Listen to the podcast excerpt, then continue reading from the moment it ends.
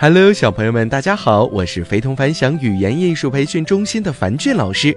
今天，樊俊老师给大家带来的故事是《七步诗》。公元二二零年，曹丕承袭了父亲曹操的丞相职位。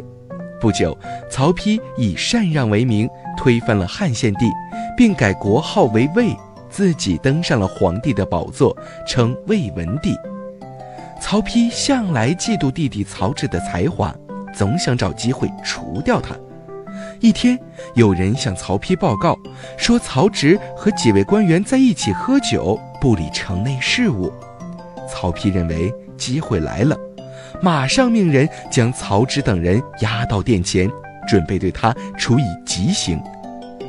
曹老夫人闻讯大惊，踉踉跄跄地赶到宫殿，流着泪请求曹丕看在手足之情上放了曹植。曹丕冷冷地答道：“母亲，我也不想这样做，只是他今天做的太过分了，我不能饶他，请母亲还是回避吧。”曹母哽咽着说不出话，只得泪流满面地走了。曹丕走到曹植面前说：“你不是一向夸耀自己的才华吗？我现在限你在七步之内做一首诗，你要写出我兄弟之间的关系。”但不能出现兄弟的字样，若能写出来，就免你一死；不然，就别怪我不念手足之情。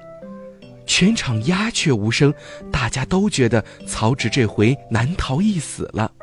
这时，跪在地上的曹植突然抬起头，表示愿意从命。只见他慢慢站直了身子，闭上眼。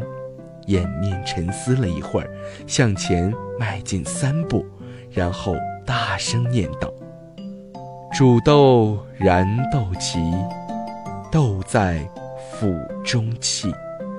本是同根生，相煎何太急。”曹植边走边吟，刚好走完七步，一首诗也做成了。这首诗完全符合曹丕所提的要求，众人不由得暗暗叹服。曹丕听后心里愤恨不已，无奈君无戏言，曹丕只好当众放走了曹植。小朋友们，相信这个故事你们都听过。那曹植不但做出了诗救了自己，还在诗中用斗与豆萁的关系教育了曹丕。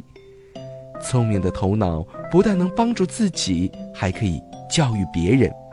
我们是不是也要学一学曹植呢？